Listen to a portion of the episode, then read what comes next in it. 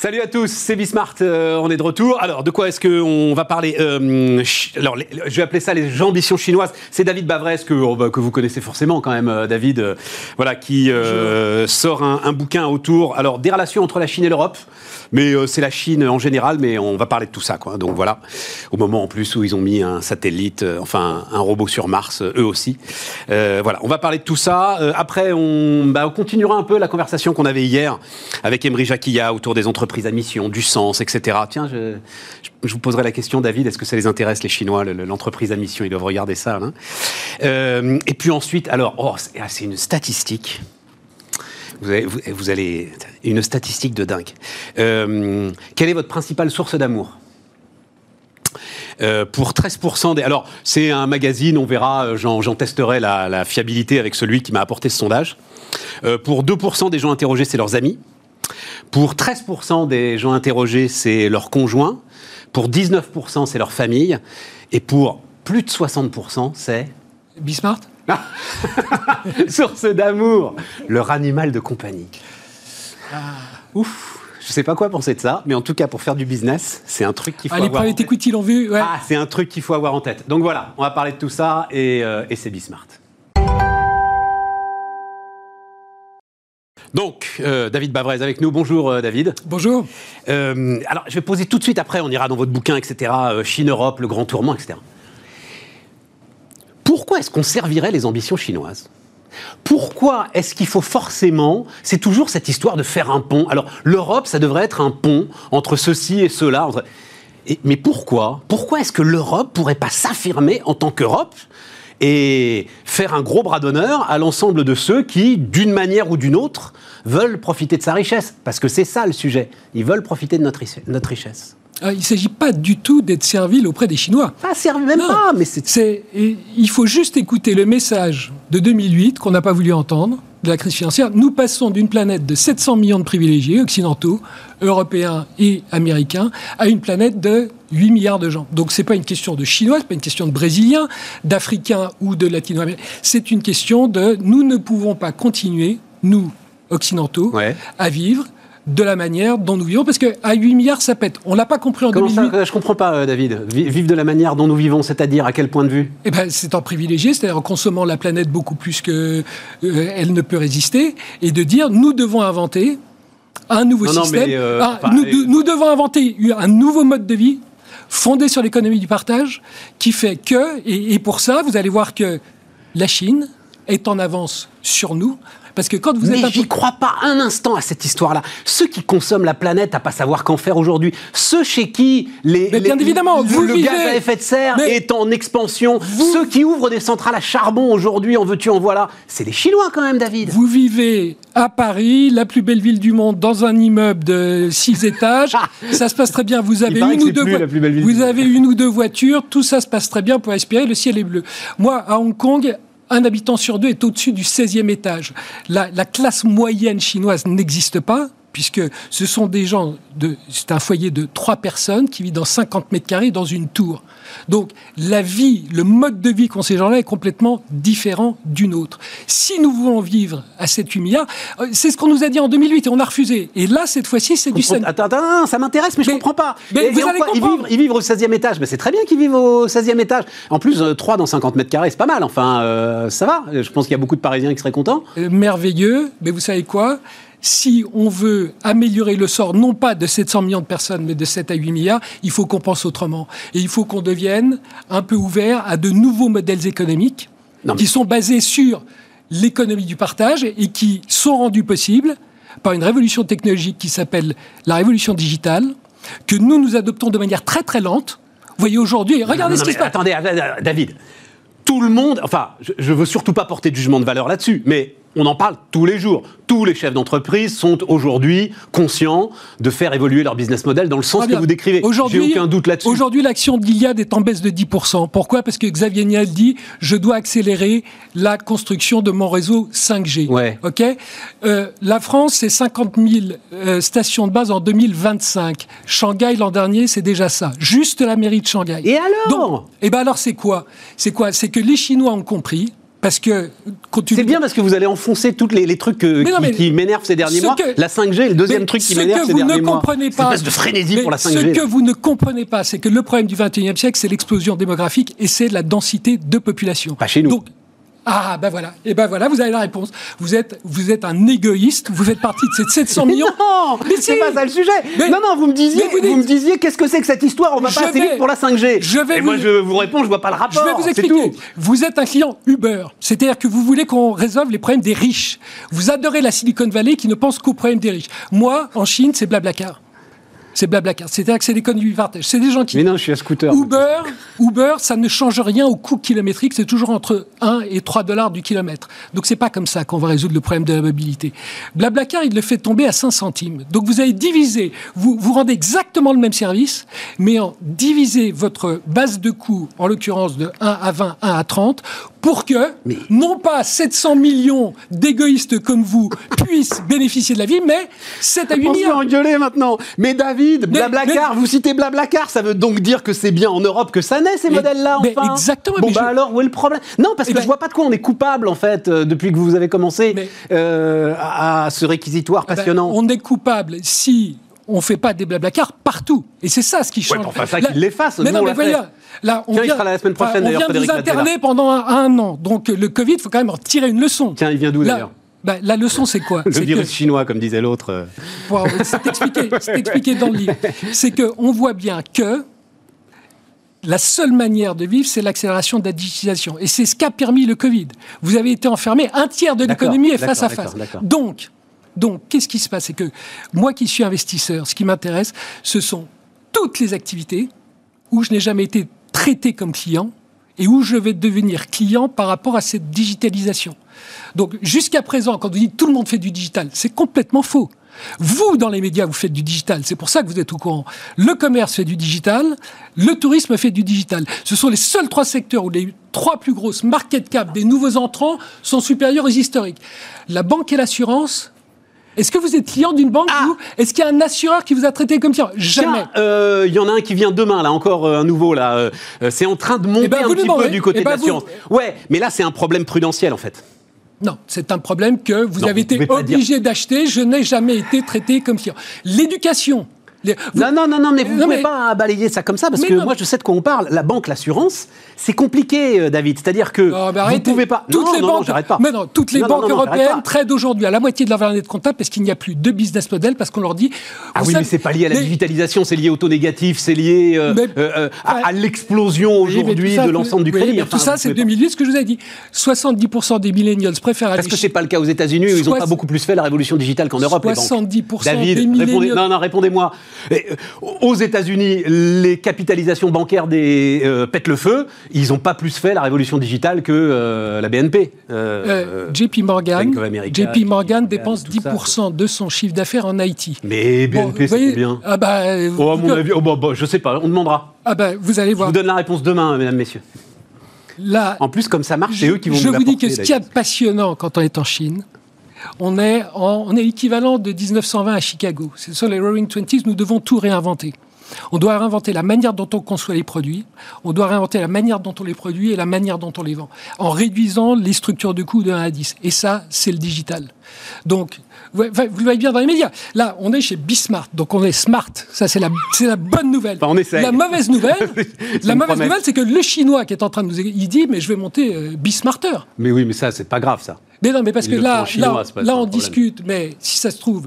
Nous, on a des barrières à l'entrée terribles, c'est la langue. Mais non, mais vos auditeurs, ils trouvent peut-être que je suis très mauvais, mais ils vont voter, ils font ça. du coup, vous savez, vous pouvez me larguer. Et puis, ceux qui trouvent que je suis génial, ils disent, mais son bouquin, je voudrais l'acheter, mais pourquoi il n'est pas en icône sur l'écran Et je clique et ça. Ouais, attends, il va y être, il va y être.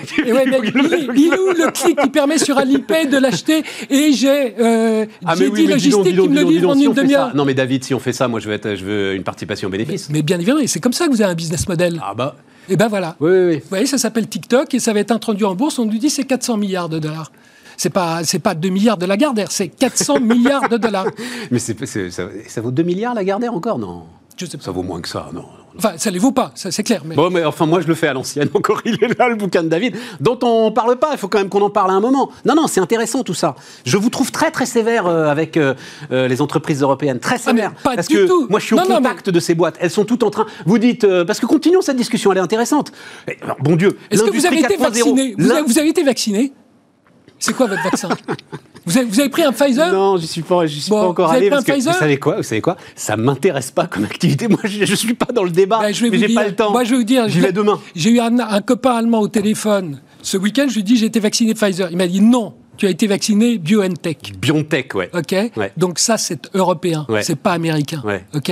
Donc l'Europe n'est absolument pas morte. Bon bah voilà. Donc. Je vous ai jamais dit qu'elle était morte. Mais, c'est vous qui m'avez dit qu'on devait bosser seulement pour les Chinois. Je vous dis au contraire. Non, je vous dis justement la puissance qu'on représente à un moment doit s'exprimer par elle-même et arrêter de euh, euh, réfléchir aux relations. Les Américains, ils réfléchissent pas aux relations qu'ils vont avoir avec l'Europe. Que des intérêts. Et exactement, exactement. Eh ben, je dis, et à un moment, en tant que puissance, tu veux travailler avec nous, ok, mais à nos règles, point à la ligne. Alors, on va essayer d'être un peu plus intelligent, ça va être fabuleux parce qu'on est chez Bismart, et on va dire, on va essayer de trouver une complémentarité. Donc on va arrêter les trucs de politique qui sont la réciprocité. Quand vous avez un marché de 1,4 milliard et qu'on est 60 millions de Français, on arrête. La souveraineté dans un monde VUCA. Non, non, on est 470 millions d'Européens et on a un pouvoir d'achat qui doit être le triple aujourd'hui du milliard 400 euh, millions. Et le monde, il est VUCA. Il est volatile, incertain, complexe et ambigu. C'est l'armée américaine qui l'a dit. Donc, vouloir une souveraineté dans un monde VUCA où tout change d'un jour à l'autre, ça n'est absolument pas le sujet. Le lendemain, vous l'avez perdu, votre souveraineté. Celle que vous avez négociée, c'était celle d'hier. Donc, ce qu'il faut, c'est comprendre l'interdépendance et la complémentarité. Meilleur exemple que vous avez, semi-conducteurs. Vous voyez, on découvre tout d'un coup que eh ben, les, Chinois, les Asiatiques, les, Chinois, hein. les Asiatiques, non mais c'est Samsung, c'est les KR1, ce sont les Asiatiques qui produisent. les Chinois, ils sont encore plus euh, ils ont encore plus de problèmes que nous euh, avec les semi-conducteurs. Ils pour parfaitement mais ils travaillent pour nous, donc euh, pour, ils fabriquent notre truc. Donc vous voyez bien que le monde d'aujourd'hui, c'est pour ça que je vous dis qu'il faut que vous arrêtiez d'être un égoïste de 700 millions de. Il faut qu'on travaille. Pourquoi vous encore une fois vous m'avez pas démontré en quoi je suis égoïste? Moi je me sens pas égoïste particulièrement bah, égoïste. S'il y a aujourd'hui bah, des entreprises, alors là Biden est en train de mettre une impulsion aux États-Unis incroyable et comme les États-Unis sont les États-Unis, il commet l'erreur qu'a commise la Chine en 2008. Un plan stimulus énorme, tout à fait excessif. Phénoménal. Et eh ben, qui fait que ça va. Non, non, je parlais de. C'est la, prochaine crise monétaire. et, et, voyez, au contraire, la Chine a compris son erreur de 2008 et cette fois-ci fait le plan stimulus minimum pour dire il n'y a plus de releveraging. Quand on a 300% de dette sur PNB, on pense un peu aux enfants et on arrête, on arrête le délire et on se met à travailler. Et c'est ça qui est extraordinaire en Chine, c'est que quand, je suis, quand vous êtes investisseur, Aujourd'hui, vous voyez que la priorité chinoise, c'est la productivité. Et pourquoi? Parce que vous avez une population qui vieillit. Donc nous, on dit c'est mauvais signe, une population qui vieillit.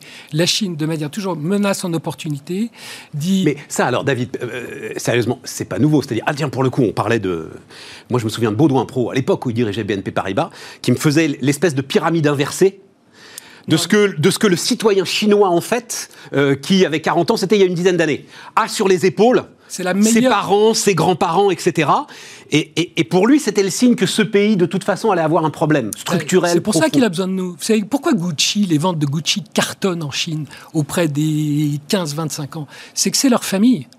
Je vous ai dit, vous avez dit que c'était génial de vivre au 16e étage avec euh, des parents qui sont des grands-parents ou d'arrière-grands-parents parce qu'ils ne sont pas sur Internet.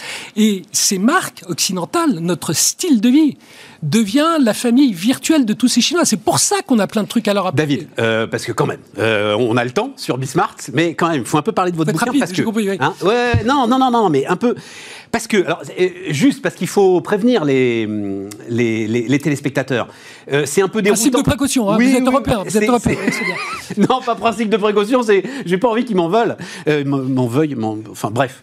C'est déroutant la façon dont vous choisissez d'écrire, parce que c'est une série de dialogues. C'est une série de dialogues d'un Xi Jinping donc qui discute avec euh, euh, des Européens. C'est oui, c'est ça, ce sont des Européens. Hein. Un Français qui s'appelle Jean Neymar. C'est pas génial ça. Vous auriez pu être un petit peu. Enfin bon, bref, un Français, une Italienne, un Allemand qui lui parle industrie effectivement. Mais ce qui m'a beaucoup surpris. Alors c'est très très intéressant. Vous apprendrez plein de trucs euh, divers et variés d'ailleurs parce que vous parlez de tout et c'est très bien.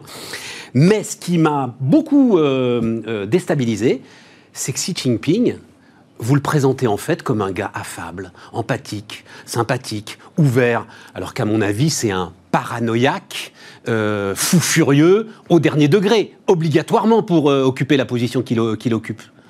Donc c'est un peu gênant ça comme principe de base. Ben, c'est pour ça que dans la préface, je dis que c'est un roman fiction. Hein. oui, mais vraiment fiction. Donc, non, euh, parce que ce qui est intéressant, c'est pourquoi je suis obligé de recourir à la fiction quand je parle de la Chine. Si j'écris un essai traditionnel, au bout de deux pages, vous allez me demander est-ce que vous êtes pro-chinois, anti-chinois? Est-ce que vous êtes défenseur des droits de l'homme ou est-ce que vous êtes un salaud? Et, et, un type qui veut juste faire du pognon en Chine. Et donc, le seul moyen pour moi, on est en rivalité systémique. On est en rivalité ah, quand même. Et donc, ce que j'ai voulu de manière. Vous, votre métier est fabuleux. Moi, je rêve d'être libre comme vous pouvez être subjectif. On vous paye pour être subjectif. Euh, Moi, mon métier d'investisseur, je suis obligé d'être objectif. Chaque fois que je suis subjectif, je perds de l'argent. La liberté, euh, ça s'achète. Euh, non, non, ça, ça que si on s'en sert pas, oui, mais voilà. très bien. Ici, on est libre. Ici, ici. Et oui. Et donc, j'ai été obligé de faire ça parce que c'est le seul moyen, la fiction, de pouvoir présenter les deux systèmes, les deux rivaux qui s'affrontent ils parlent. Ils s'affrontent pas. Ils, oui, c'est tout est sympathique. c'est euh, cool. Vous l'avez bien lu, vous êtes sûr? Il y a un moment où ils euh, s'affrontent. Eh ben alors, si vous pouvez le dire au gouvernement chinois, ça m'arrangerait parce que moi j'ai une mère qui me dit tu vas rentrer à Hong Kong, ils vont te mettre en prison. c'est vrai? Donc c'est bien. Donc si, donc si, vous me dites, si vous m'engueulez en disant vous êtes trop gentil et ah, la mère me dit ah, t'es bah beaucoup trop méchant, c'est sans doute que je suis assez proche de la vérité. Donc c'est bon. Ce que je voulais, c'était de manière objective présenter les deux systèmes avec ses forces et ses faiblesses de manière à ce que nous on arrête de dire soit la Chine est numéro un mondial et on est foutu, soit la Chine est en faillite et on ne va pas leur parler. Il y, a, une vérité entre les deux. Mais est-ce que cette, alors c'est ça la, vraie question que je me posais en lisant le bouquin. Ce Xi Jinping donc que vous représentez, euh, empathique, avenant, curieux, euh, est-ce qu'ils sont, eh, en fait, est-ce que c'est leur démarche? Est-ce qu'aujourd'hui le pouvoir chinois est empathique, avenant et curieux à savoir ce qui peut fonctionner entre l'Europe et la Chine? Alors, il n'y a jamais une Chine. Hein. Il y en a. C'est pour ça que je vous parle du pouvoir. Il y en a minimum deux, et il y en a beaucoup, beaucoup plus. Combien et là, en l'occurrence, qui sont à la tête Par exemple, prenons le, grand débat aujourd'hui à l'intérieur de la Chine. Hein. C'est que vous avez la moitié des dirigeants qui disent le pays est fermé depuis un an. On s'est jamais aussi bien porté, on n'a jamais autant exporté, il n'y a jamais autant d'argent qui est rentré, et il faut qu'on envahisse Taïwan. Donc on ferme et on ne rouvre pas. C'est ça. Ok? Et puis vous avez une autre partie. On a appelé en partie la double boucle là, c'est la fameuse double boucle du programme du Parti communiste chinois, mais qui est en fait l'idée comptons beaucoup plus qu'on ne l'a fait jusqu'à maintenant sur nos forces intérieures. Exactement. Et vous avez les entrepreneurs privés qui sont 50% de la Chine, enfin 100% des emplois créés, et qui disent mais les gars, vous êtes dingues. Chaque fois qu'on s'est fermé historiquement sur nous-mêmes, on est allé dans le mur. Donc c'est là où nous Européens, nous avons aussi, dans, dans c'est pas une guerre froide entre les États-Unis et la Chine. Ils font plus de 500 milliards de dollars d'échanges chaque année. C'est une paix froide. Donc ils, font semblant d'être en paix, ils se battent, mais ils sont en paix, ils font du commerce. Nous, nous avons un rôle à jouer. Enfin, soit on disparaît de la carte, parce que aussi bien Américains que Chinois vont nous voyer, soit on dit aux Chinois, on, va, on va vous aider. On, on dit à cette moitié de Chine qui veut rester ouverte, on dit mais, mais on va vous aider. Et c'est pas pour vous faire plaisir, c'est qu'on a aussi un intérêt à puisque cette complémentarité, on va faire en sorte qu'elle nous bénéficie. Enfin, vous prenez, euh, euh, invitez ici les patrons de Kering, LVMH, Pernod, L'Oréal, Biomérieux, GC Deco, Air Liquide, tous, Seb, que des sociétés à capitaux familiaux. Et allez leur dire que il faut qu'ils arrêtent de faire du business en Chine. Mais j'ai jamais dit ça, moi. Ben, et ben voilà, ben donc voyez qu'il faut, voyez qu'il faut qu'on continue à bosser ensemble. Mais bien sûr, mais, on n'a pas à passer entre leurs fourches codines. C'est ça le sujet. Mais c'est justement l'opportunité. C'est pour ça qu'il y a un tournant. C'est pour ça que mon livre s'appelle Le Grand Tournant. C'est que là, les Américains sont foutus dehors. C'est que les Chinois ne veulent plus des Américains parce qu'ils savent très bien que du jour au lendemain, Aujourd'hui, enfin, ils, Monsieur plus, aujourd'hui c'est Biden. Ils aimeraient bien leurs semi-conducteurs euh, et euh, ils les ont plus, quoi. Ben, et non, mais ils savent très bien toute leur industrie électronique en souffre quand même terriblement. Vous avez vu qu'il y a trois, trois, jours, la semaine dernière, les trois sociétés de télécom chinoises sont virées de la bourse de New York. Comment voulez-vous faire du business avec ces gens-là? Donc nous avons une opportunité historique à dire aux Chinois, et c'est là où il faut un peu changer le ton. Hein, il faut et Madame euh, van der Leyen, j'espère, va y arriver en disant ben, si vous le faites pas, là on se remet avec les Américains. On l'a fait tout le XXe siècle, donc on sait faire. On veut pas parce qu'ils nous taxent. Euh, BNP que vous avez 8 milliards, Volkswagen 10, 10, 10, Volkswagen 20, Bayer 10. Oui, mais ils l'ont cherché en même temps. Eh ben, Volkswagen, ils l'ont Ok, et qu'est-ce qu'on a fait On a réagi? Non. Donc on veut, si on est intelligent, on va jouer l'un contre l'autre. C'est comme, vous avez un Picasso à vendre aujourd'hui, vous pouvez le vendre soit à New York, David, qu'est-ce que c'est? à Shanghai, l'un contre l'autre. Qu'est-ce que c'est que le sharp power? Ah, le sharp power, c'est l'inverse du soft power. Exactement. C'est-à-dire que soft power, chez un Américain, je fais semblant de vous charmer. Ouais. Puis en fait, je vous entube, vous ne vous rendez pas compte. Le sharp power, c'est le rapport de force. C'est uniquement le rapport de force. Et ça, c'est parce que et ça, et ça, c'est l'un des clichés qui est véhiculé autour de la Chine. C'est toujours un rapport de force. Et vous le confirmez, c'est toujours un rapport de force.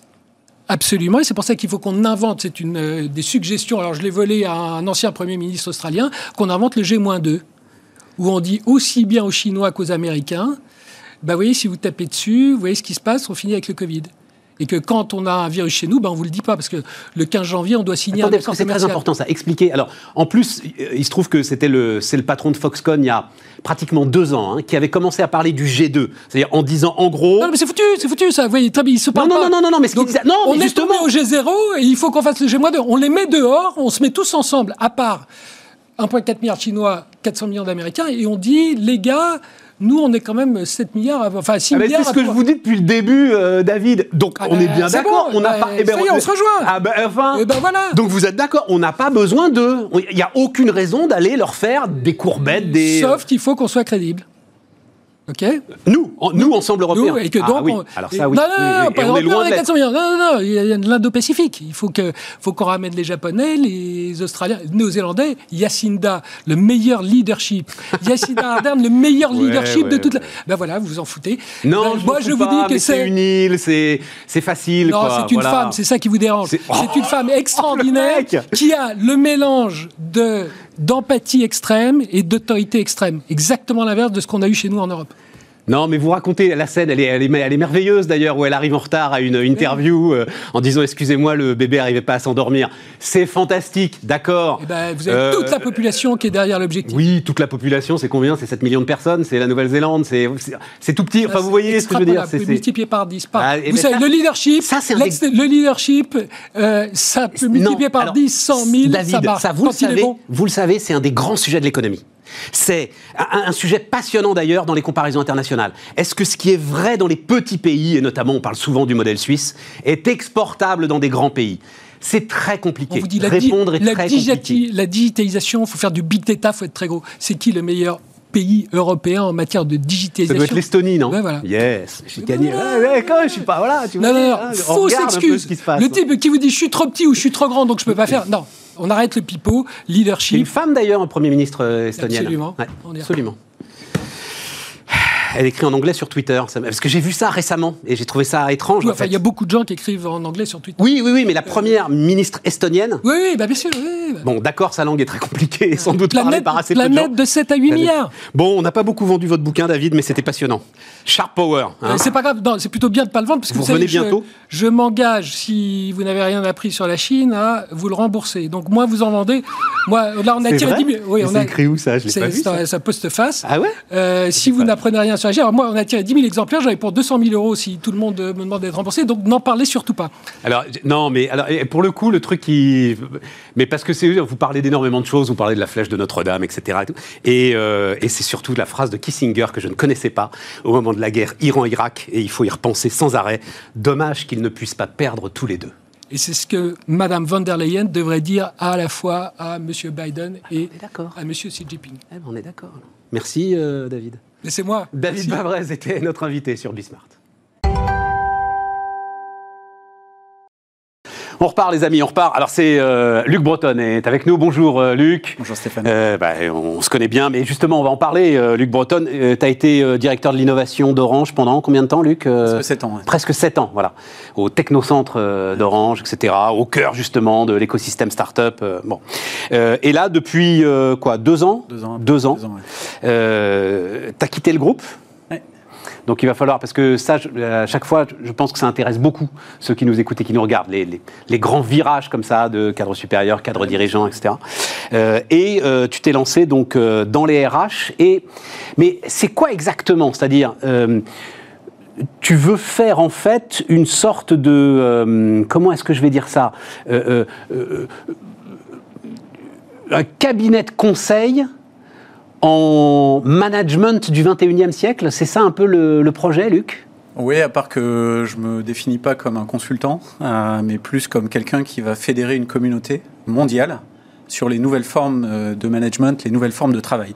Et ma raison d'être, puisque c'est la saison des raisons d'être. Ah ben c'est même tout ton pitch, quoi. Hein. Absolument. absolument. c'est changer le travail pour changer la société. Et je pense que euh, ce qui tourne pas rond dans la société, bien souvent, euh, Shadow of the Leader, enfin, ça, vient de ce qu'on a vécu. Quoi, quoi Shadow, of... the Leader, c'est ce qui est retransmis par les managers euh, dans le monde du travail. On passe quand même 8 à 10 heures par jour au travail, hein, pour la plupart d'entre nous, les actifs en tout cas. Eh bien, ça, ça déteint euh, ce que les pratiques des leaders déteignent euh, sur toute la hiérarchie de l'organisation. Et ensuite, quand on sort du travail, ben, ça déteint sur nos vies personnelles, en fait, sur, nos, sur la société euh, avec un grand S. Et ça déteint pas forcément dans le bon sens, puisque l'organisation au travail a un certain nombre de particularités, de, de, de, patterns qui, qui sont quand même aujourd'hui archaïques. Euh, et qui font que bah, on, reproduit ça, on reproduit ça dans le monde associatif, on reproduit ça dans sa famille. Et ça va générer un certain nombre de tensions, de dysfonctionnements, euh, et parce que ça, n'a rien de, particulièrement naturel en fait. Ah, c'est intéressant ça, dis donc. Donc moi, l'impact... Parce qu'on a, on, a, on a plutôt tendance à dire que c'est la tension de la société qui rejaillit sur l'entreprise. Toi, tu vois le truc? Moi, je pense qu'on passe l'essentiel de notre temps euh, en, entreprise, au travail, que les relations, ils sont totalement euh, euh, fausses. Enfin, en tout cas, beaucoup de ces relations sont fausses, sont, sont empreintes de jeux de rôle, de jeux de pouvoir, de cette fameuse, de ce fameux lien de subordination personnelle qui qui en fait fait tout foirer, quoi, hein, fait foirer beaucoup de choses. Alors c'était très efficace dans un monde industriel où on fabriquait des forts de cas, où tout se ressemblait, tout était linéaire. On savait que pendant dix ans on allait pouvoir euh, euh, vendre des voitures d'une certaine d'un certain type. Aujourd'hui, dans le monde VUCA, enfin un certain volatile, etc., qui, que l'on connaît tous aujourd'hui. VUCA fort donné, euh, VUCA volatile, volatile, incertain, incertain, complexe, complexe, euh, et, et A. Voilà, et, et, donc euh, qu'on retrouvera. Euh, euh, c'est ce nouveau contexte-là qui, qui, qui, rend ces, ces, ces formats archaïques, ces formats historiques archaïques. Mais ce qui est intéressant, alors c'est compliqué parce que tu as une forme de devoir de réserve, etc. Et tout. Mais donc tu l'as vécu, toi, Luc. Par rapport, ah moi, là où ça m'intéresse beaucoup ta démarche, par rapport aux start qui débarquent en disant vous allez voir, on va tout changer, c'est que toi, tu as vécu le grand groupe. Puis alors, le, bah, le vrai grand groupe, quoi. Voilà. Euh, Orange, 100 000 personnes, euh, boum, voilà. Ça se pose là. Oui, et puis qui, plus est, je l'ai vécu pendant 20 ans, donc euh, c'est vrai que j'ai quasiment, enfin, je, suis rentré dedans au moment de la privatisation. donc c'était quand même une entité qui était une émanation de l'État et qui est rentrée dans le secteur privé. D'ailleurs, en échangeant euh, du cash contre du papier, hein, ce qui a provoqué euh, un certain nombre de déboires à un moment donné euh, financiers avec le, plan de Thierry Breton lorsqu'il est arrivé pour sauver l'entreprise, etc. Donc tout ça, ça a été incroyablement intéressant à vivre de l'intérieur, cette transformation d'un ministère, hein, quasiment des, PTT, jusqu'à une, organisation extrêmement concurrentielle. Et ça s'est vécu dans une douleur terrible, enfin sur les années 2005, 2006, 2007, 2008, voilà l'ensemble de cette période que personne n'a oublié autour d'Orange. À, un certain moment où, euh, où on a cru que des processus qui étaient ceux de l'industrie pouvaient s'appliquer à une industrie du service. Voilà, c'est ça. Euh, ce qui n'est pas possible en fait. Hein. c'est mal connaître le, monde des télécoms. Donc ça, ça a provoqué euh, certaines tensions. Après, la transformation du groupe Orange, elle est quand même assez remarquable malgré tout, puisque bah, évidemment c'est un grand groupe comme d'autres avec beaucoup de, de lourdeur, de bureaucratie, un certain nombre de bureaucraties, etc. Mais par rapport à la moyenne, je dirais, du CAC 40, euh, Orange s'en sort plutôt bien. Et puis par rapport à, au grand groupe en général, il y a eu quand même euh, une transformation bien supérieure partant euh, de la situation initiale que j'ai décrit précédemment, qui était quasiment, même pas quasiment, qui était un, ministère d'État en fait. Ce que tu décris à travers donc, alors, on, a écrit nous fondateurs de Purpose for Good. Purpose for Good, oui, absolument.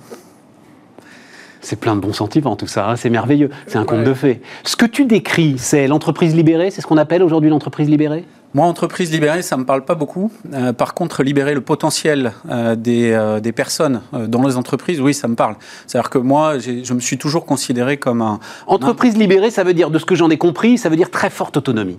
Voilà, c'est ça. C'est une... Donnée à l'ensemble des maillons de la chaîne. Ça, ça me va bien. C'est développé en fait en interne un sentiment d'intrapreneuriat, d'entrepreneuriat, développer le, les réflexes d'entrepreneur au sein d'une organisation, fut-elle grande.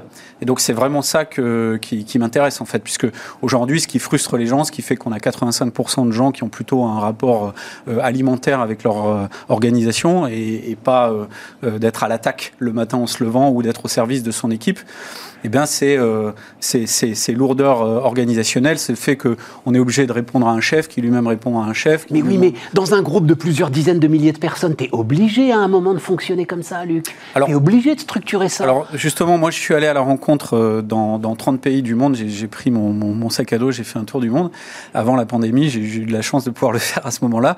Je suis allé interviewer 250 leaders qui avaient disrupté ou qui avaient transformé fondamentalement le management traditionnel, le management à la papa.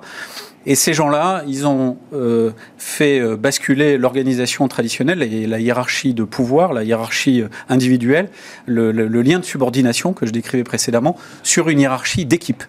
Et donc, la hiérarchie d'équipe, donc souvent on décrit, Jeff Bezos avait décrit la Two Pizza Team. Oui, absolument. Et, donc c'est à peu près c'est 6-8 personnes, hein, ça dépend si vous avez beaucoup entre 6 et 12 personnes. Mais il faut nourrir, voilà, faut nourrir l'équipe avec deux pizzas. Voilà, alors ça c'est très empreint de lean et d'agilité.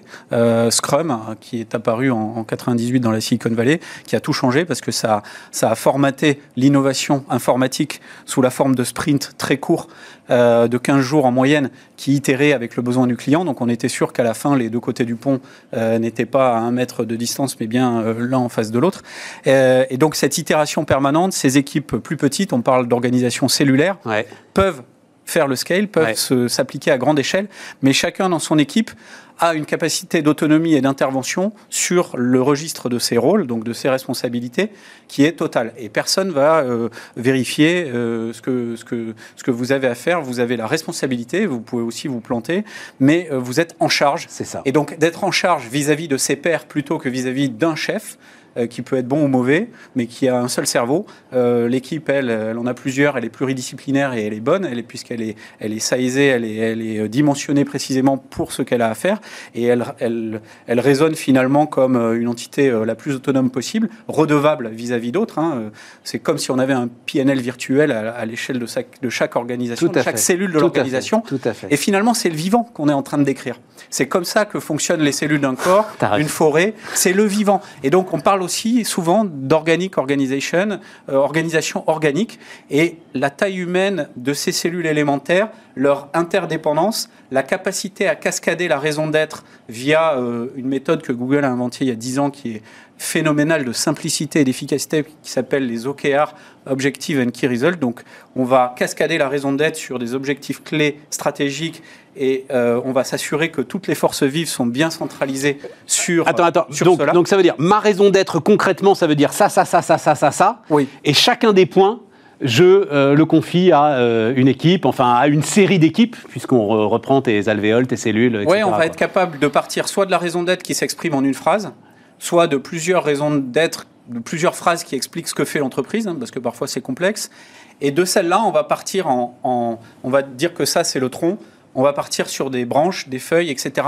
Et on va être capable de décliner, de cascader comme ça les objectifs stratégiques de l'organisation. Et on va le faire par équipe et de façon cellulaire. Et la grande puissance de ce modèle, euh, qui peut se designer sur des, plateformes informatiques. Euh, donc, euh, il y a un Français qui est leader mondial sur le domaine qui s'appelle Ola Spirit, qui permet de, dessiner ces cercles et ces rôles et, de voir l'évolution de l'organisation. Attends, attends, attends, tu vas trop vite. Au quotidien. Tu vas Attends, d'abord, je voulais juste préciser un truc. Ce que tu décris, alors, Amazon, et il se trouve que j'ai discuté très récemment là, avec la DRH d'Amazon en France.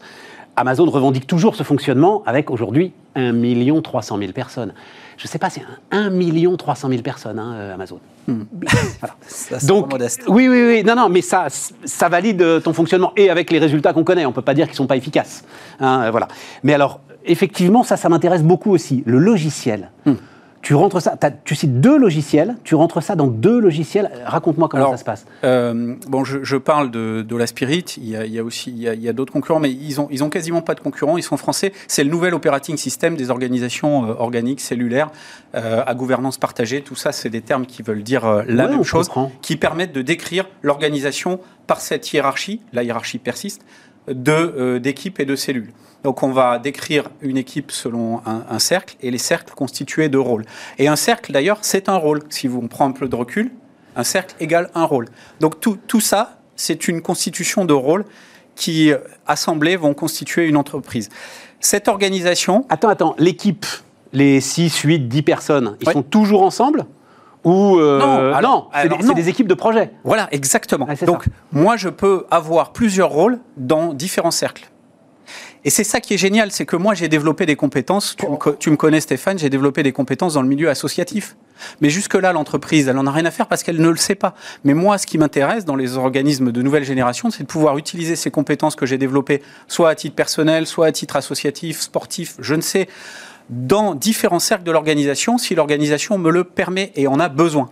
Deloitte dit l'entreprise aujourd'hui n'utilise que 20% des compétences qu'elle pourrait utiliser si justement elle avait une cartographie complète de l'intégralité des compétences qu'ont ses salariés. Tu, ça me fait penser aux calculatrices quand on était au lycée, on utilisait 30% des fonctions, on avait plein de touches qui, sur lesquelles on tapait jamais, plein de mémoires qu'on n'utilisait jamais. C'est ça les salariés dans l'entreprise et c'est ça qui fait que les gens deviennent fous. Ils sont frustrés, ils ont une relation alimentaire et à la fin ils rentrent à la maison en disant à leur époux ou à leur conjoint, eh ben finalement je comprends rien. Voilà, attends reviens sur ton logiciel. Donc, ton logiciel, en fait, il cartographie les, les, centaines de compétences qu'il y a dans l'entreprise et il fait des, des, points de rapprochement, en fait Alors, sur, sur Spirit, je vais pouvoir décrire euh, euh, tous les rôles que je veux, euh, que je veux animer.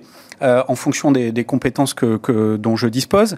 Euh, et donc, c'est fini la feuille de poste. Hein. Euh, la fiche de poste, boum, hein, terminé. C'est totalement obsolète. C'est-à-dire que là, c'est dynamique. C'est-à-dire que je vais pouvoir bouger dans les rôles que j'anime, dont je prends la responsabilité du jour au lendemain, en fonction de l'apparition de projets ou de la disparition de projets. Donc, il y a, une, une, vision très dynamique de l'organisation. Elle évolue tous les jours. Il n'y a plus de grands Big Bang.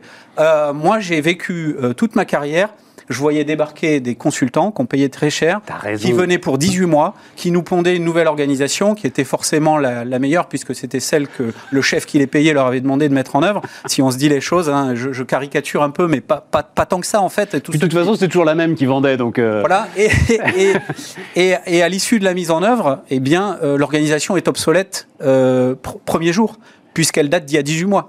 Et donc, ça, c'est fini. C'est-à-dire qu'il n'y a plus de grands soirs, il n'y a plus de réorganisation euh, Big Bang, c'est tous les jours. Et si on fait euh, des photos sur la Spirit de l'organisation tous les jours et qu'on accélère, on fait un time-lapse, on voit l'évolution organique de cette, de cette euh, entreprise tous les jours avec une photo accélérée. Tu sais ce qui se passe là, Luc? Il se passe que ceux qui te regardent font comme moi, c'est-à-dire là, j'essaye de projeter ça dans mon entreprise. Hmm. Voilà, j'essaye de dire, mais mais comment on fait? Parce qu'il faut quand même qu'il y ait un mec qui soit à un point précis, à une heure précise pour faire une tâche précise. Ah, bien sûr. Quand même. Bien sûr. Et, d'ailleurs, euh, la répartition du temps dans mes rôles, euh, elle est clairement identifiée. Oui, mais ça veut dire que si, si personne n'a envie de faire ce truc-là, tu vois ce que je veux dire? Euh, Dans l'ensemble de mes projets, justement, de mes rôles et tout, il faut quand même qu'ils soient tous occupés à un moment, à la fin. Ah oui, mais, mais, mais ça, la responsabilité vis-à-vis de ses pairs, elle est beaucoup plus engageante qu'un chef qui va contrôler si vous êtes levé le matin et si vous avez pointé le soir. D'ailleurs, la C'est-à-dire, je vais le faire parce que je sais que je fous tout le monde dans la merde si je le pas. Exactement. L'engagement, il est total parce que si on n'est pas là, ben, tous les camarades, ils en prennent plein la tête et ils sont, ils sont mis en difficulté. Donc l'engagement, le matin, les gens se lèvent par, parce qu'ils ont envie de faire ce qu'ils ont à faire, parce que c'est beaucoup plus intéressant, euh, ça évolue euh, en, continu, et parce qu'ils sont redevables vis-à-vis de toute l'équipe. Et que c'est comme dans une équipe de rugby, hein, je ne me demande pas si le gars est là quand je passe le ballon, il faut qu'il soit là, on, on s'est entraîné des heures et des heures pour qu'il soit là, et donc c'est ça qui se passe dans une équipe agile. Qu'est-ce qui deviennent les partenaires sociaux dans ton histoire?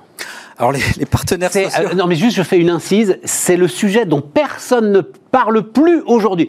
J'ai l'impression que le Covid a éradiqué les partenaires sociaux. Euh, les amis, alors euh, on va pas faire la Biden mania là, mais écoutez le vieux sage quand même des années 70 qui vous dit à un moment quand même l'organisation des salariés c'est utile. Voilà, je referme la parenthèse. Moi je pense qu'ils n'ont absolument pas disparu et que d'ailleurs leur, leur force est inversement proportionnel à la capacité des organisations à décentraliser l'autorité. C'est-à-dire que les syndicats sont d'autant plus puissants qu'il y a des frictions entre les personnes managées et euh, la direction. D'ailleurs, c'est totalement archaïque comme conception d'avoir une, opposition comme ça. C'est c'est un peu pagnolesque entre les, dirigeants d'un côté. Oui, ben bien sûr. Voilà. Et donc ça, dans les organisations que, que, l'on décrit, avec cette capacité à complètement décentraliser l'autorité, à mettre en action chacun, c'est-à-dire que chacun est capable de proposer euh, des changements euh, d'organisation, des changements très concrets sur son périmètre de responsabilité, normalement, si on va au bout de la logique, euh, ça disrupte totalement les, les, partenaires sociaux simplement parce que chacun devient lui-même son propre euh, ben oui, mais moi, tu vois, moi, le, le, alors, le patron de ses rôles. Le sale néolibéral euh, boomer, euh, ça m'inquiète un peu, quoi. voilà. Non, non, tout ce que tu décris me, me fascine. Je trouve ça génial, mais à un moment, tu as besoin. Euh, tu as besoin, pardon de le dire comme ça, mais d'une collectivité de travailleurs pour euh, défendre un certain nombre d'intérêts, tu vois, au-dessus de la simple production et de l'avance de l'entreprise. Oui, mais ça, ça, ça s'appelle l'intelligence collective. C'est-à-dire qu'à partir du moment, bah oui, il faut, il faut qu'elle puisse s'exprimer. C'est-à-dire qu'à partir du moment où tu décentralises euh, l'autorité, les gens euh, s'emparent et vont décider à plusieurs, et, et, plusieurs cerveaux trouvent, trouvent des solutions qui sont forcément meilleures que euh, que, que, seul. minorité. Donc ils ont eu raison de refuser les syndicats chez Amazon, par exemple. Je, enfin, pardon, hein, t'es pas obligé d'aller sur ce terrain-là si tu veux pas, hein, mais ça, ça, me vient spontanément, comme, euh, puisque c'est sûr que c'est un modèle euh, d'entreprise qui fonctionne comme tu l'as décrit. En tout cas, moi je pense que si les, si les salariés sont en capacité de mettre en œuvre, on parle en anglais de safe enough to try, c'est-à-dire que si ce que je propose ne met pas en danger l'organisation, c'est mis en œuvre par défaut. C'est et, et, on utilise un, mode de décision qui s'appelle le consentement, euh, qui est très en vogue. C'est-à-dire que le consentement, c'est comme à l'Assemblée nationale, euh, les gens euh, font des amendements, et puis si tous les amendements sont, sont rejetés ou sont intégrés, on parle aussi de décision intégrative, à la fin, c'est mis en œuvre. Donc c'est safe enough to try, c'est-à-dire que la proposition ne reçoit plus d'objection valable pour ne pas être mise en œuvre, elle est mise en œuvre. Et chacun peut faire des propositions.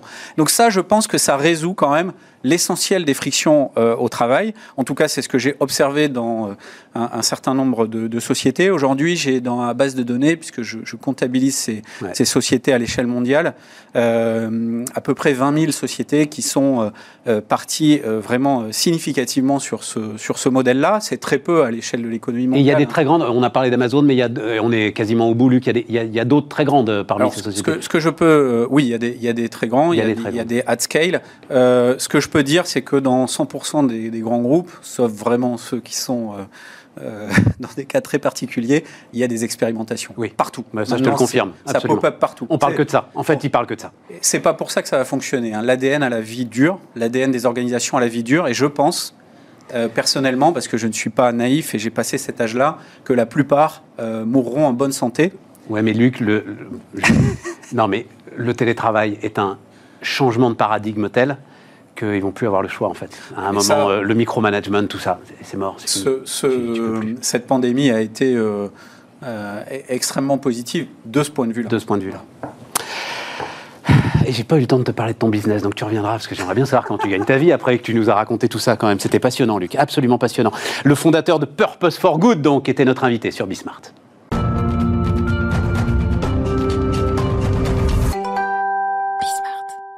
On repart les amis, on repart avec Mathieu Lambeau qui est avec nous. Bonjour Mathieu. Bonjour Stéphane. Ravi de te retrouver dans une nouvelle aventure. Alors, mais c'est ça, alors c'est euh, intéressant Mathieu parce que euh, j'ai rarement euh, l'occasion de mettre ça en avant. je l'ai fait récemment avec Pierre Danon. Mettre en avant en fait les managers.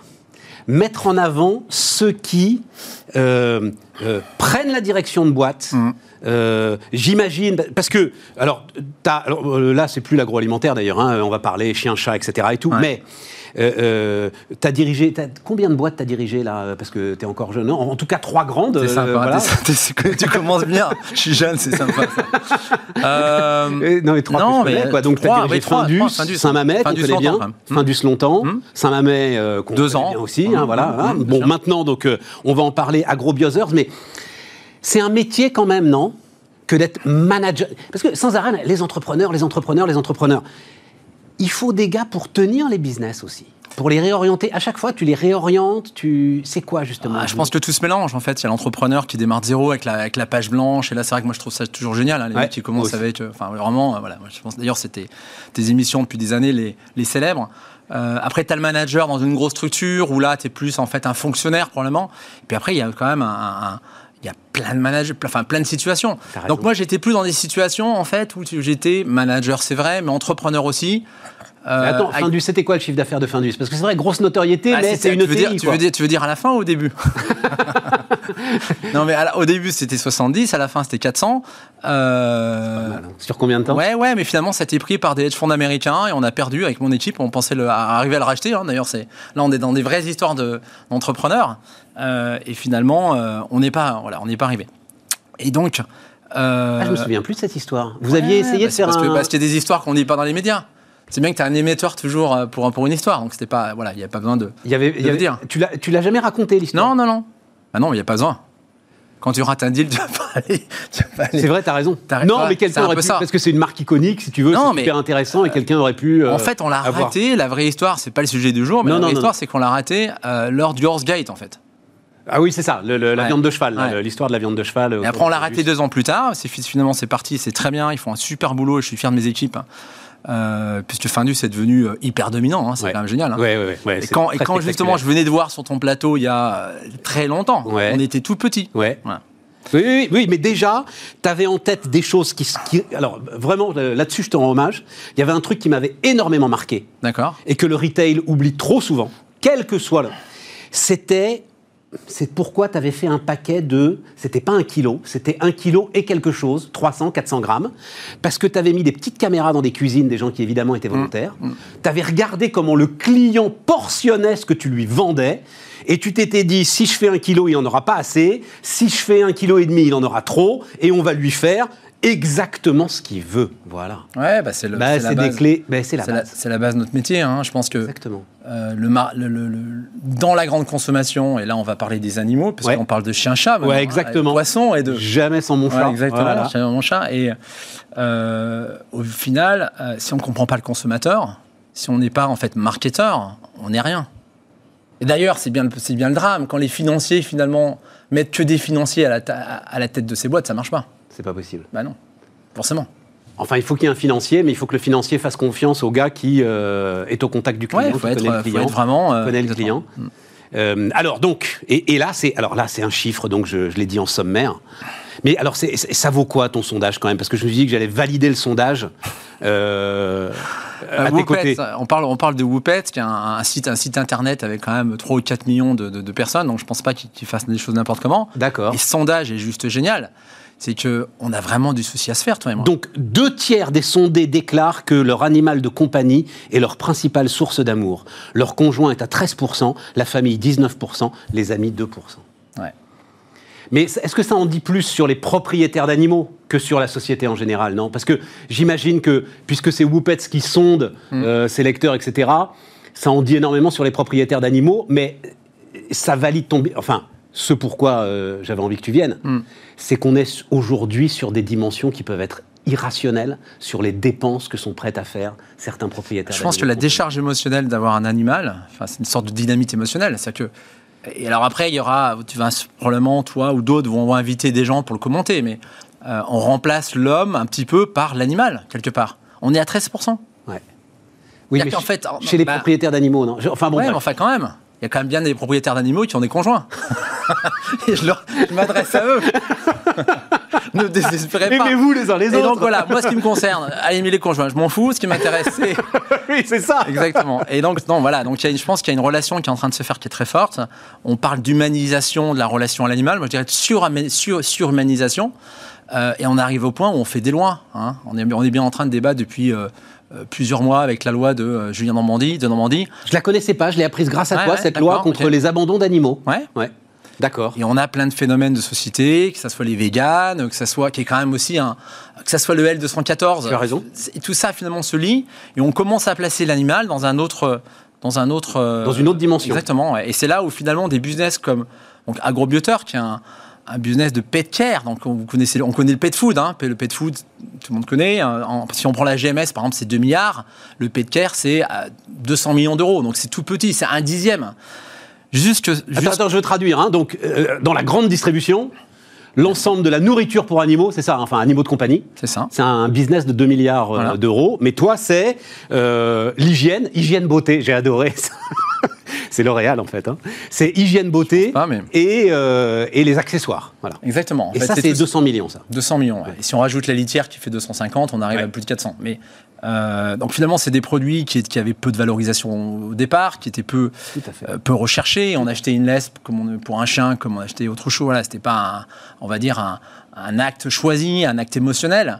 Et on voit bien, de par ce qu'on a fait, puisqu'on est arrivé, nous, il y a un an, on a fait une chose très simple. On a trois marques on a changé immédiatement le logo des marques, le, packaging des marques, donc du basico-basique en marketing, hein, c'est rien de... Et les marques sont à plus 30, plus 40.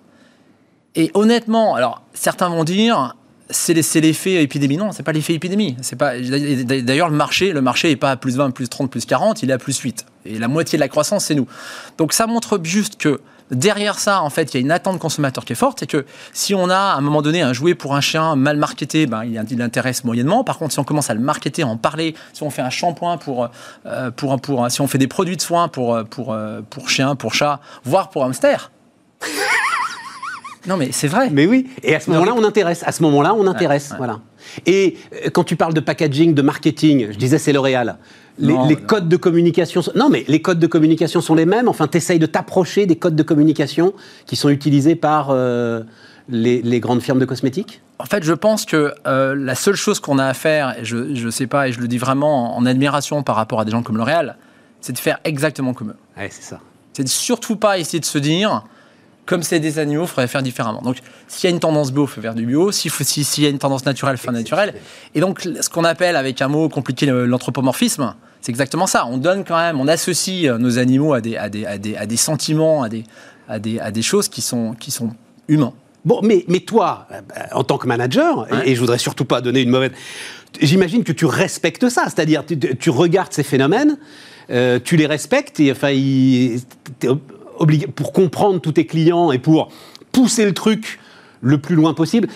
Peut-être pas aller trop loin non plus, c'est ça, à un moment. Euh non, ce qui est intéressant, en fait, c'est que ces démarches. Alors, si on prend par exemple l'alimentaire, où, on était, où j'étais, c'est des marchés qu'on a suranalysé les consommateurs. Et quand on mettait, nous, les caméras dans les cuisines à Findus pour justement voir, c'est parce qu'on on était arrivé à un moment donné où on voulait être sûr de nous, on voulait vraiment comprendre.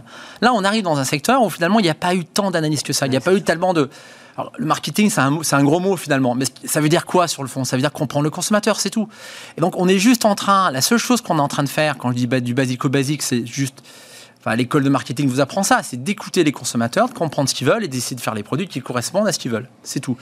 Et ton pricing, est-ce que tu arrives par les prix aussi à remonter un petit peu tes prix vu cette euh, frénésie qui saisit euh, l'ensemble de tes produits? Alors, on n'est pas, en fait, nous, dans une stratégie de profiter. Alors déjà, ça c'est un truc que je trouve je pense qu'il faut faire très attention à ce qui se passe actuellement, parce qu'on a peut-être ce qui se passe aujourd'hui, il y a ce qui se passera demain. Et le pouvoir d'achat d'aujourd'hui, c'est pas le pouvoir d'achat de demain, déjà. Donc commencer à prendre des paris en disant on va premiumiser, pour utiliser un mot euh, usité, euh, à mon avis, c'est dangereux. Deuxièmement, nous, on est, on est dans plusieurs réseaux et le pricing dépend du réseau. Si on prend par exemple le réseau GMS, donc la grande distribution, là, on est sur des prix très accessibles. Euh, et donc, on, est, on va rester là-dedans. Maintenant, bien entendu, lorsqu'on a un, produit euh, bio, euh, ben, on est 30% plus cher comme on l'est pour l'alimentaire. Lorsqu'on a, lorsqu'on va aller sur un produit naturel, et on a plein de gammes qui vont arriver en 2022, on aura aussi un premium de prix qui sera en lien avec, ça. Mais il n'y a pas de... il n'y a pas de stratégie, on va dire, d'augmenter les prix. Après, quand tu es sur Internet, sur des modèles de business différents, enfin sur des, des chaînes de supply différents, forcément, tu as des prix différents aussi. Parce que ton coût est différent. Oui, tout à fait, tout à fait. Mais non, non, mais j'entends bien ce que tu dis.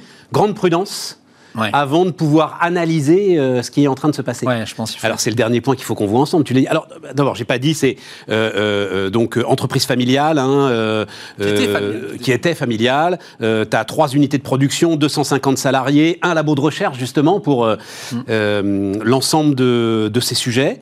et donc c'est là aussi le bio, le naturel. Enfin, on va pas détailler parce que les, les, litières, mais j'ai regardé ce que tu fais. Tu es aujourd'hui des, tu fais de la recherche pour rendre des litières totalement euh, euh, naturelle, euh, biodégradable.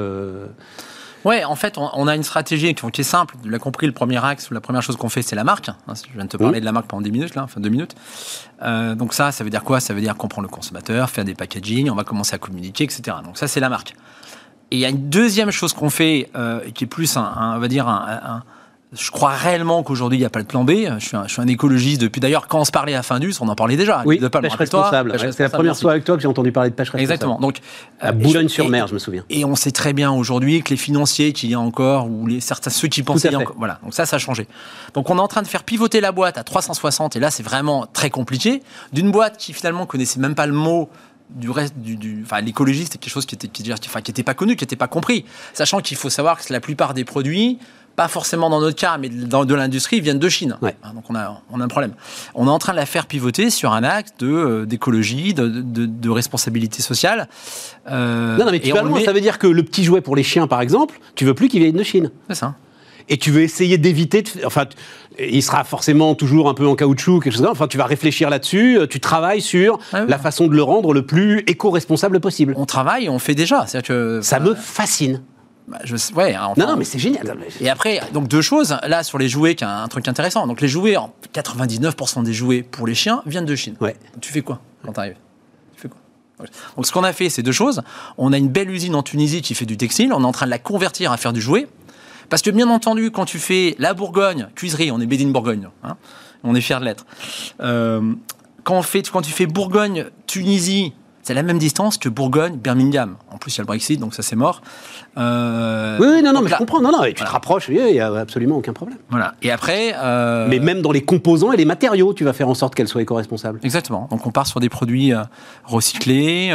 on part sur notamment des jouets qui sont à base de caoutchouc naturel, donc qui sont plus à base de plastique. donc voilà. On et donc ça, qui vont être forcément. Moi, moi ça m'intéresse beaucoup de savoir si, enfin, que, euh, parce que tu vas augmenter ton panier moyen. Forcément, ce sera plus cher. Bien sûr. Et, donc, les gens qui vont suivre, c'est là que ça va quand même être très intéressant. Bien sûr. Merci Mathieu, on est déjà au bout. Ça fait un quart d'heure qu'on se parle quand même. Hein. C'est passé Je suis désolé. c'est passé à une vitesse dingue. C'est passé une, à une vitesse dingue. Donc, euh, AgroBiothers, et on n'a pas cité les. Tu as trois marques, c'est ça hein, euh? Absolument. On a une marque qui s'appelle donc. Vetocanis, qui est la, marque de soins qu'on trouve chez Leclerc, Carrefour, euh, Système U, euh, Intermarché, j'espère j'en ai pas oublié. c'est toujours un grand risque ça. C'est un grand risque. Auchan, t'as oublié Auchan. Euh, voilà. Et, euh, et puis j'ai une marque qui s'appelle Aimé, donc qui est, une marque là plutôt de ce qui n'est pas en fait hygiène soins. Et après dans le, on a, on a des, un réseau qui s'appelle l'animalerie, la jardinerie, etc. Donc je vais pas les citer, sinon là pour le non, longtemps. Il y en a beaucoup. et là on a une marque Tyrol qui s'appelle Tyrol. Mathieu Lambeau euh, était notre euh, invité sur Bismart. Les amis, on se retrouve demain.